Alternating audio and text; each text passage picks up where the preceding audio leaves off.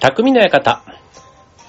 はい、川崎匠です。超はよ .com の協力でオンエアしております。はい、えーっと、ね、暦はもう11月下旬になってね、もう街はすっかりクリスマスムード。ね、まだ12月にもなっていないというのにという感じですけども。はい、本日は勤労感謝の日でしたと言った方がいいかな。このオンエアのタイミングだからね。はい。ですけども、あの、ね、今年はもう祝日が、これが最後なんですってね。そう。だからあの、普通にこう、サラリーマンというか会社員でね、こう平日月曜からね、金曜まで働いてる方だと、もう休みがね、12月とかも、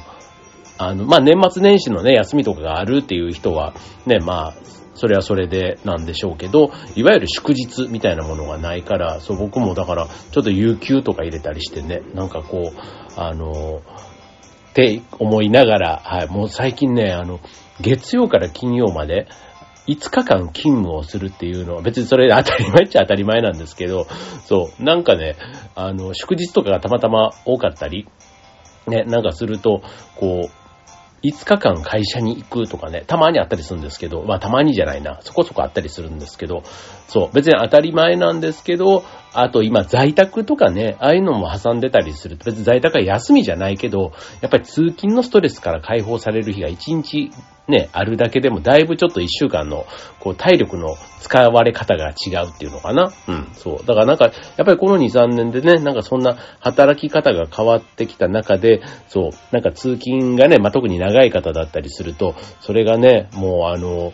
極端に逆にもう、ほぼ通勤しなくなったっていう会社もね、やっぱりある、ね、2、3ヶ月に1回しか会社行きませんとかね、なんかそういう人もいるって聞くと、そう、なんか随分なんか変わってきたよなって、本当になんか会社に行っても席がないとかね、そう、なんかそういうのも一方ではありますけども、はい。まあ、今ね、こう年末近づいてきて、で、ちょうどあの、忘年会に近い会っていうのかな久しぶり会でもあるんですけど、おそらくこれがもう忘年会なんだろうみたいな会がね、ちょこちょこ入ってるんですけど、うん。なんか、どこもね、今お店も混んでて、うん。まあ、ね、こうみんな気にもしているのかもしれないけど、まあそこで集まってる人たちはね、みんなそれを理解してるというか、ね、合意の上で来てる感があるので、そう、それはそれで、うん、まあ、いいのかなってちょっと思いつつ、うん、最近僕も週2ぐらいでかな、うん、ちょっと夜ね、あの会食というか、あの、友人、な、なんかあと昔のね、人とかと会ったり、そんな食事の機会が増えていますけども、はい、まあちょっとね、体調管理は引き続き気をつけないとダメな、そんな年末に向かおうとしているというところです。はい。でね、あの、最近こうね、あの、いろんな人とこう話してると、こう、人に言えない癖みたいなものが、なんか、あると。あるというか、きっとみんなあるんだろうねと。で、ただそれを人に言うか言わないかはやっぱりね、あの個人差がきっとあると思うんですよ。そう。で、あると思ってて、そう。で、まあ、僕もまあ、言われてみたらそうなんだっていうのはきっとある気がします。なんか家の中での習慣とかね。よくあの、一緒に住むようになったと、ね、カップルとかがね、同棲するようになった時にお互いの習慣で、えって驚くことがあるとかっていうのはね、よく聞く話ですけども、まあそれ以外でもね、別にそこまで、こう、あの、誰かにこう、影響を及ぼすとかね、まあそういうことではなく自分の中だけで収まる習慣癖みたいなものってあると思うんですけども、今日はね、そんな、あの、ので、こんなのがあるっていうのを、こんなんだ、テーマ、えー、自分だけの癖、えー、人には言えない、えー、ついやってしまう、え、自分の癖ということでお送りしたいと思います。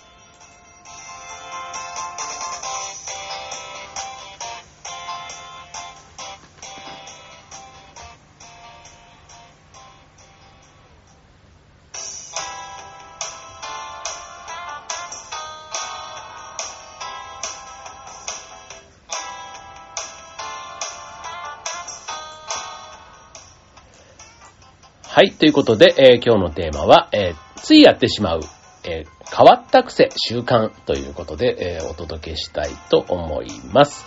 はい。えー例えば僕の場合ね、えっ、と、癖習慣というか、まあ、例えばね、綺麗好きだとか、なんかそういうのもある意味、癖というか習慣の一つかなって思うんですけども、まあ、綺麗好きがゆえにこうしてしまうとかね。だからそういうのってなんか、探せば、あ、自分だけだったんだ、みたいなものってあるような気がするんですけど、例えば僕の場合だとあの、ポテトチップスとかね、食べるとき、えっ、と、箸を使っちゃう、お箸を使って食べちゃう習性があります。で、これ別に、あの、あえてね、こう割り箸を割ってまでとかではないんですけど、例えばあの、なんか食事とかしてる時におやつとしてね、ポテトチップスとか、ね、ああいうのが出てきた時に、こう、箸でつまみたくなる。まあ、なぜなら指が油っぽくしたくないとか、あと袋のね、奥の方からこう取り出す時とかに、こう、ね、手の甲っていうの？うん。ね、えー、とかにも油がつくったりするじゃないですか。袋にこう触れたりしてね。まあ手前の方まで出してきてっていうのはもちろんあるんですけども、まあでも一番はやっぱり指をね、あの油にしたくない。だからまあ、お手拭きとかがあればね、別なんですけども、割とお箸がある状況だったらお箸でこう食べたくなるなーっていうのとかね。えー、あと、えっ、ー、と、なんだろう、うん。横断歩道とかね、渡るときとか、うん。こう、白線が、あの、白線と黒い線というかあるじゃないですか。で、なんか、気分がいいと、なんか意識、意識してるじゃんね、やっぱりな。なんか白線だけをこう、子供みたいに、こう白線だけをあえて踏んで渡るとかね。なんか、なんかそういうのとかね。あとあの、蚊に刺された時とかに腫れたら、なんかそこをバッテンするとか。まあ、これはでもね、あの、その、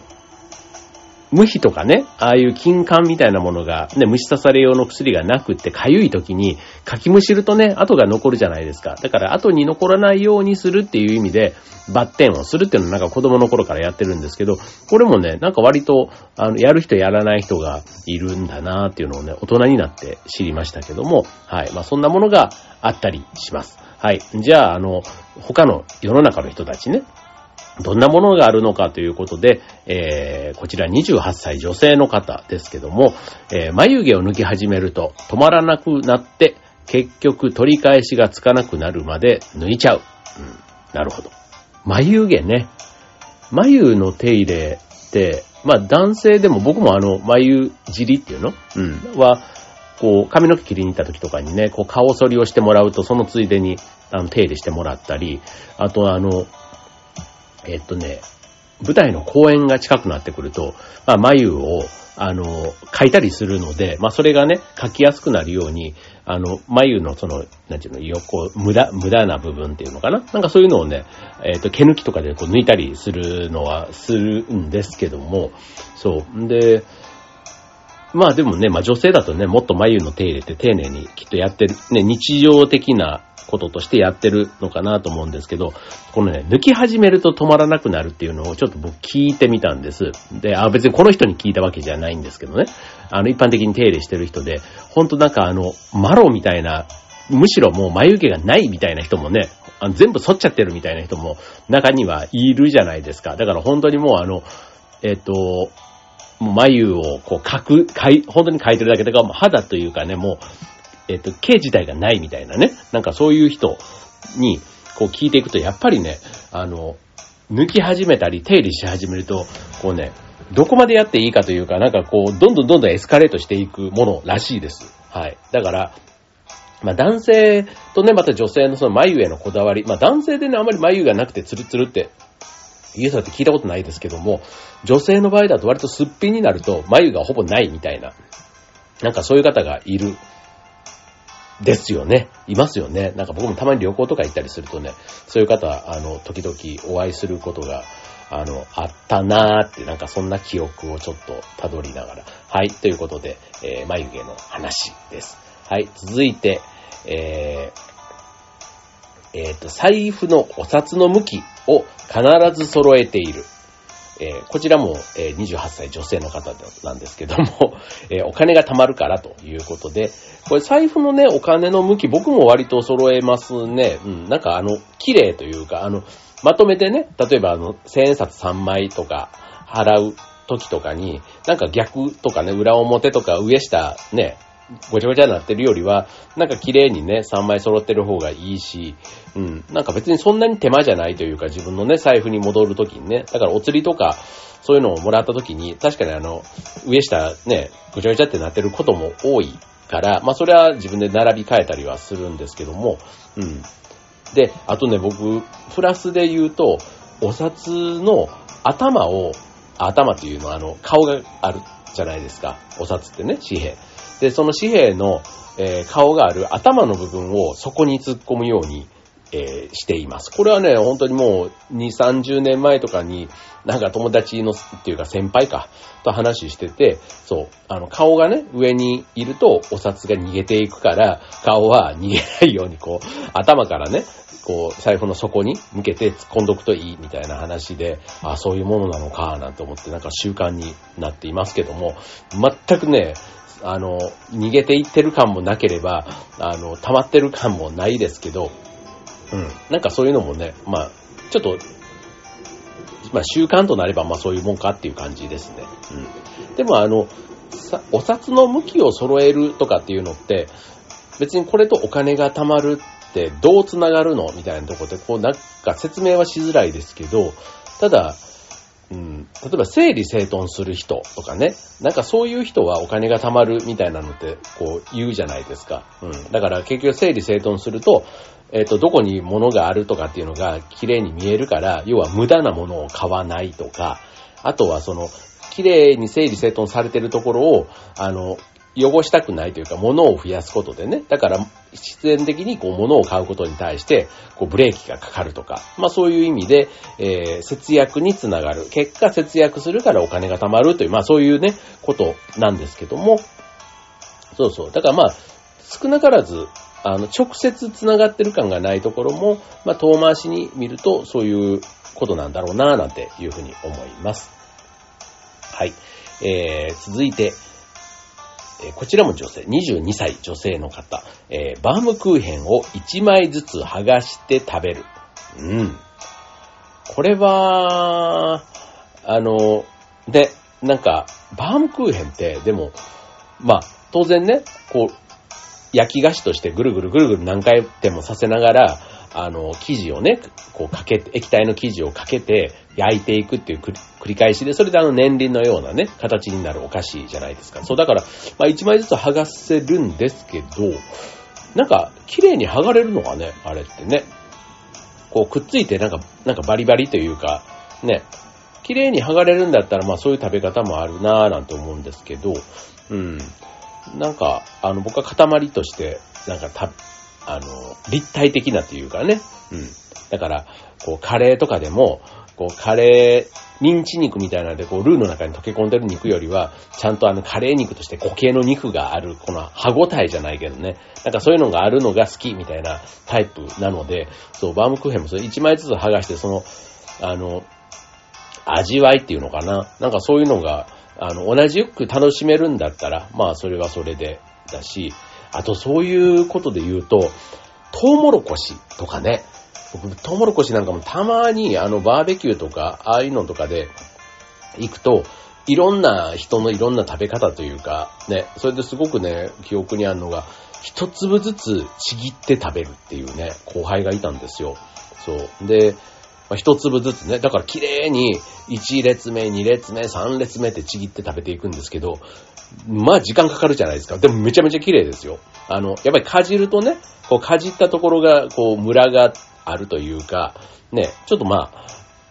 あ、あの、まあぐしゃぐしゃって食べちゃうから、そう、おい、僕はそっちの方が好きなんですけど、でもその一粒ずつ食べるっていうのもなんかね、もう習慣というか、トウモロコシはそういうものみたいな感じでね、あの、言ってたので、ああ、そっか、なんて。だから、食べ方みたいなとこも、ね、割とその、ね、えっ、ー、と、変わった習慣とかじゃなくても、うん、食べ方に関してはいろんなスタイル、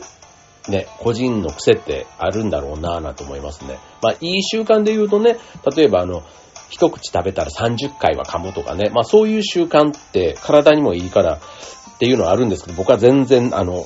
ダメっていうか、すごくもう7回ぐらい、7、8回で飲み込んじゃうみたいな癖が逆に悪い癖としてあるので、なんかそういうのはね、ちょっと直したいなぁとも思うわけですけども。はい、ということで食べ物に関してです。はい、あとは、えっ、と、24歳男性の方。はい。いつ流れ星が出て、流れてもいいように、常にお願い事を決めて、いつでも言えるようにしている。なんか可愛いですね。可愛い、あの、習慣だと思います。はい。でもこの流れ星ってね、あの、会おうと思って会わないし、これ都会に住んでると、あの、意外とね、田舎のすっげえ星が見えるところだと、普通に流れ星ってある、見えるじゃないですか。本当星が多いとね。割とあっちもこっちもって。だから流れ星自体は、すごく、そんなに珍しいものではなさそうですけども、なかなかね、都会で流れ星に会うって、ね、こう、かなりレアというか貴重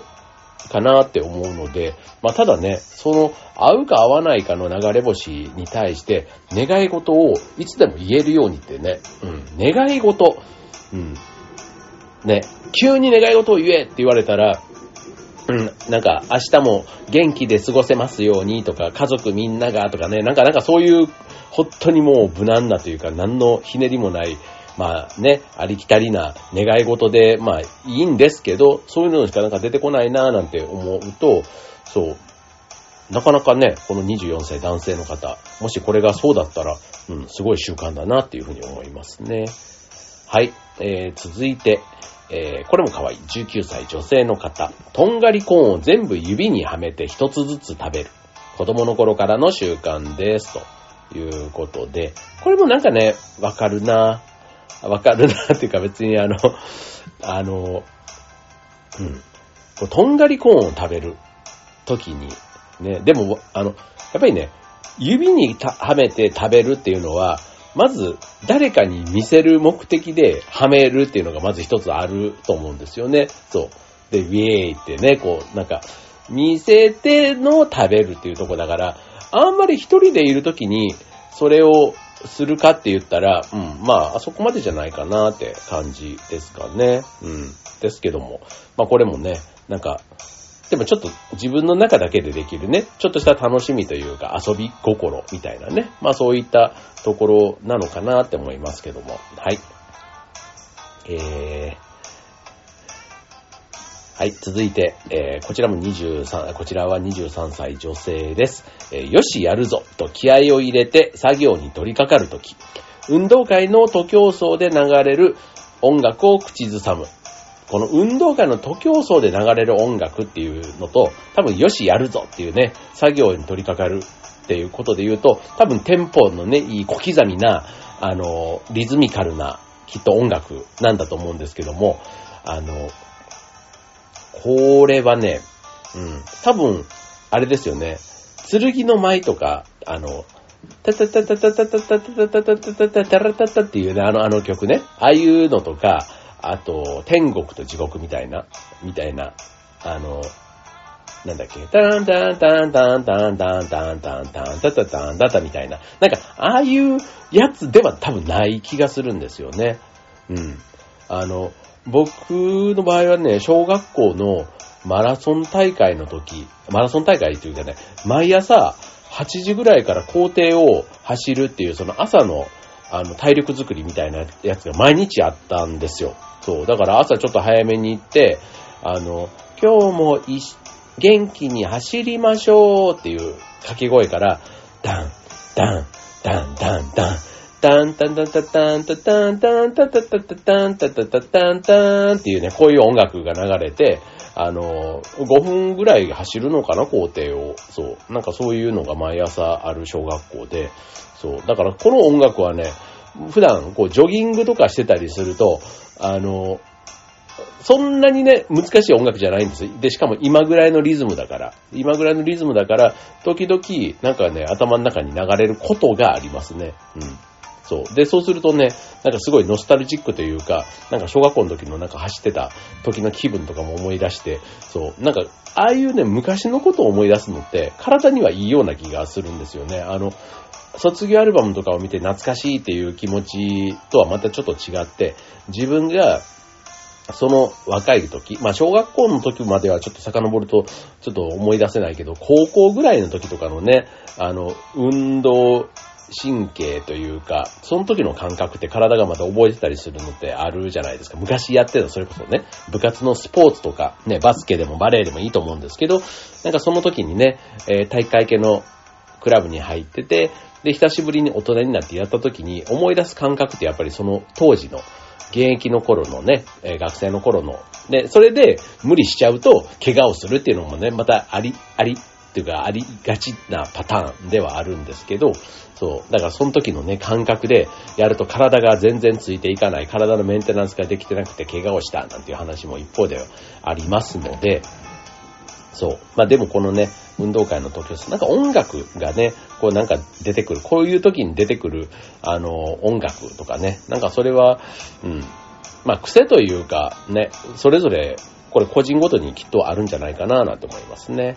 はい。えー、続いて、えー、32歳女性です。えー、ガソリンとかストーブを消した後の匂いが好き。うん、これもね、なかなか人にあえて言う話でもないし、そう。なんか本当に会話の中のランキングで言ったら、もうランキングというか優先順位で言ったら、かなり下の方だと思うんですけど、ただ、これをね、自分が今この番組で話をしたことで、えー、わかるわかるっていう人と、え、そうなの？みたいなことで、ね、もし誰かとの会話のきっかけになった時に、これね、うん、僕もあの、長時間書くのが好きとかじゃないんですけど、あの、ふっとね、例えば、ガソリンも、ガソリンスタンドに、えー、ついて、一瞬こう車の扉を開け、開けた時にふって入ってくるガソリンの匂いとか、うん、が、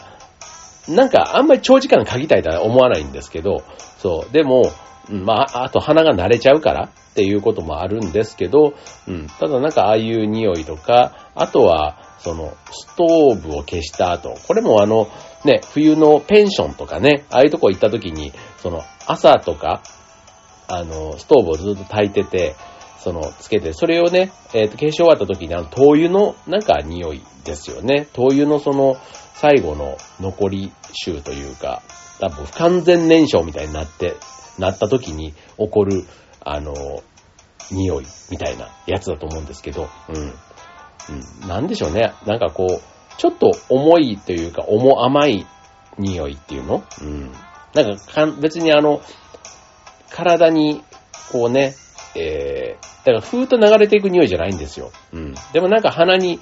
ちょっとつく感じ。うん。やっぱりなんか重め、うん。重めの甘い匂いみたいな。うん。なんかそういう感じなんでしょうね。はい。えー、続いて、えー、こちら35歳男性です。えー、人が着ている英語の T シャツの意味を訳して一人でニヤニヤしている。まあ、英語がね、きっと長けている方、ね、ネイティブの方とかで、ね、よくあの、日本語のやつを外国人の、ね、浅草とかああいうとこで売ってるやつを、あの、着てて日本人が見たら面白いな。でも外国人がないの着るとね、またなんかそれはそれでかっこよく見えたりもするんですけど、あの、日本人がね、こう英語のプリントの T シャツとかたくさん着る機会あると思うんですけど、そう、僕もこれね、あの、他人のやつをね、あんまり見る機会はないんですけど、あの、家にいるとね、まあ、神さんとか娘とかが着てる、まあ、T シャツというか、パーカーとかね、トレーナーとか、まあ、ああいったところにね、書いてある意味とかね、分かってんの？みたいな。うん。そう、でも全然ね、なんかあの、あの、なんだろう、アティチュードとかね、アティチュードってあれ、態度とかね、そんな意味じゃないですか、姿勢とかね、なんかそんな意味だったと思うんですけど、そう、全然あの、アティチュードっていうその英語の綴りの雰囲気だったり、ね、英語読みで言うとなんかちょっとおしゃれな感じがあるんですけど、意味自体には全然なんか普通の意味というか、ね、あの、だったりするので、そう、シティホールとかね、そう、市役所みたいな、感じとかね。そうそうそうそう。だから、あの、まあ、響きとね、語呂の見え方というか、うん、なんかそういうのと、あの、意味は、意味をね、だか追求しちゃダメだっていうとこだと思うんですけど、まあ、単語だったらね、まだいいんですけど、これがあの、文章とかになってくると、ちょっとね、あの、違う意味が入ってきたりもするじゃないですか。そうそうそう。だからちょっとそこはね、気にしてもいいのかなとか思いますけどね。はい。えー、続いて28歳男性です。えー、寝るときにズボンの、ズボンの中に手を入れていないと落ち着いて眠れないと。はい。えー、これもね、あの、習慣ですかね。でもあの、手をね、入れるとあったかいから、こう、ちょっと入れたくなるみたいなのはわかりますよね。まあ、要は、ね、あの、まあ、こう、他を触りながらみたいな人 にちょっと近いかもしんないけど、うん。まあでもね、手を入れる理由というか、なんか収まり、落ち着くんでしょうね。うん。なんかそういうことかなと思います。はい。まあでもね、あの、寝るときっていうのもね、またこれ癖が出る時間かなって思いますね。うん。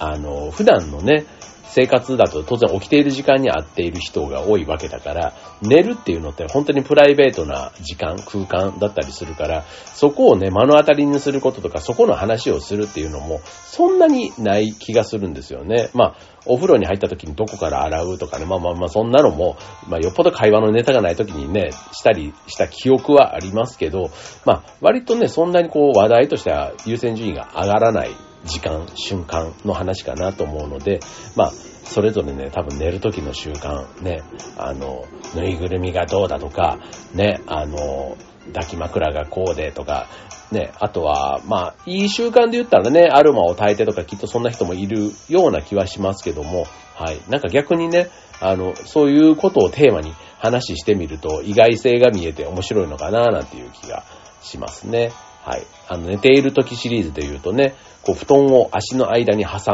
むとかね、ひんやりして気持ちいいです。22歳男性とか。うん。なんか、あの、そういうのもありますよね。はい。ということでね、まだまだね、ちょっと今回のこれ、あの、なんか、たくさんそう、まあ、人には言えない癖ではないんですけど、あの、変わった癖、習慣みたいなところでね、はい、えー、お届けしていますけども、なんかね、本当にあの、えっと、あと、えっと、19歳、学生さんから、えー、特にコンプレックスがあるわけでもなく、風邪をひいているわけでもないんだけど、マスクをつけていないと落ち着かないから一年中マスクをつけていると。で、今はコロナだから、なんか余計それが、あの、目立たなくて良いっていうね、そんな話もあります。うん、なるほど。はい。で、えー、ね、えー、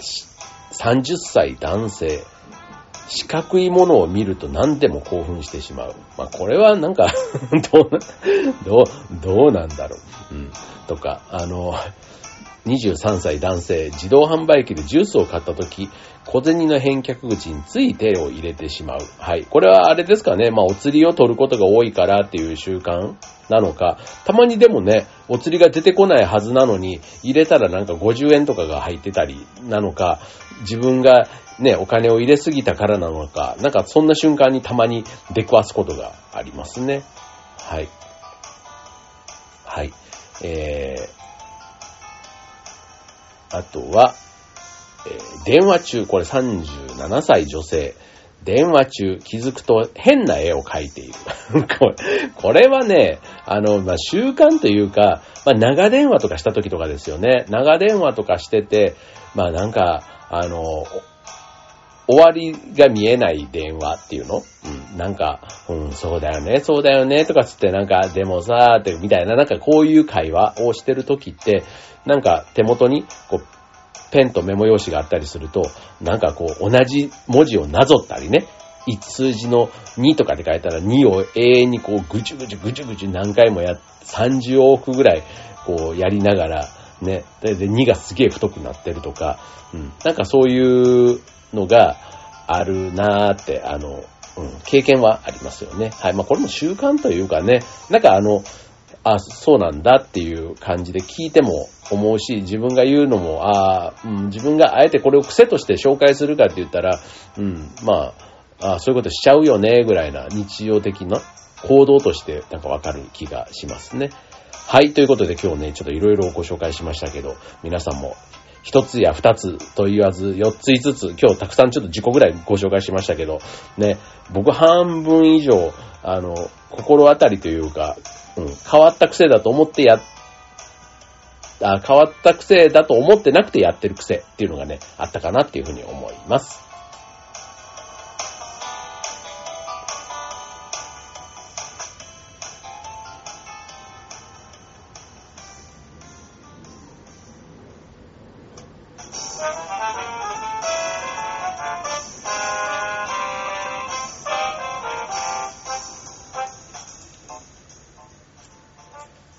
はい。ということで、えっ、ー、と、今週のテーマは、えっ、ー、と、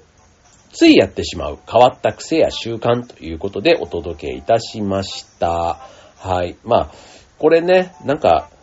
やっぱり自分が一人でいる時にやっていることが多くて、まあ、誰かと一緒にね、それをやった時に指摘されて気づくとか、あれって自分だけ、あれ、みんな同じことしないんだとかね、そういうことでこう気づくことって多いと思うんですけども、うん。まあでもね、今日ご紹介したやつなんかは、うん、まあまあ、うん、全部可愛いもんなのかなっていうふうに思います。はい。なんか意外とね、こう残酷な習慣とかね、なんかなんかそういうのも、あの、人には言えないというかね、なんかある人もいるんじゃないかとは思うんですけども、うん。まあでもね、あのそういうのはね、人間ですから、ね、個性の範囲でいろいろあっていいんじゃないかって、あの、思いますけども、はい。まあ、僕もね、改めてそういう習慣もの探していくと、ああ、なんかあれもそうかもしれないとかね、なんか今日の、あの、収録をしながら思いましたが、はい。まあ、それもね、えー、自分らしさを表現する、なんか、きっかけにもしかしたらなってんじゃないかなと、個人的には思います。はい。ということでね、えっ、と、この癖や習慣ね、まあ、習慣、癖っていうとね、なんかあの、うん、いい癖悪い癖どっちもあるかなと思うし、まあ、習慣っていうとね、あの悪い習慣はすごくね、ほっといてもずっと続いちゃうけど、良い習慣ってね、習慣づけるのって割と大変だったりするじゃないですか。そう。だから、こうね、ついやってしまう良い習慣っていうのにね、なるべくこう、自分の中で増やせるといいな。だからあの、ゴミを拾っちゃうとかね。うん、なんかもう落ちてるゴミは許せないみたいな。なんか、ね、なんかそういうのとかだったらすごくいいし、あとはついやってしまう、なんか困ってる人がいたら助けちゃうとか。うん、なんかそういう人ってでもいるじゃないですか。うん、だし、あと、うん、あの、そう僕は、あの、神さんとかね、見ててすごいなと思うのが、こう料理を作ったら、ね、僕は冷める前にというか、もうお腹が空いてたら先に食べたいと思うんですけど、うちの神さんの場合は、先に食器とかを全部片付けてからじゃないと、あの、もうそれが台所にある。で、しかも食事をした後にやるっていうのが、なんか、ま、食事した後にもね、食器とかが出てくるから、結局洗い物はするんですけど、そのフライパンだとか、その大きなね、調理に使ったものがそのままあるっていうのがすごく、あの、嫌だそうで、そう、だからね、いつも、あの、ちょっと先食べててみたいな感じになるんですけど、そう、でもね、それもすごい、こう、習慣というか、ね、あの、なんだろうなっていうふうには思います。はい。ということで、えー、皆さんもね、まあ、今日は変わった癖習慣ということで、ね、ちょっとご紹介しましたけども、ね、きっとあの、これ以外にもたくさんお風呂の時間とかね、トイレの時間とかね、まあなんかそういうね、時間、瞬間切っていくと、きっとね、あなたらしい癖、習慣があるんじゃないかなと思います。はい。ということで、今週の匠の館、ここまで。ではでは皆さん、風邪とかひかれませんように。バイバーイ。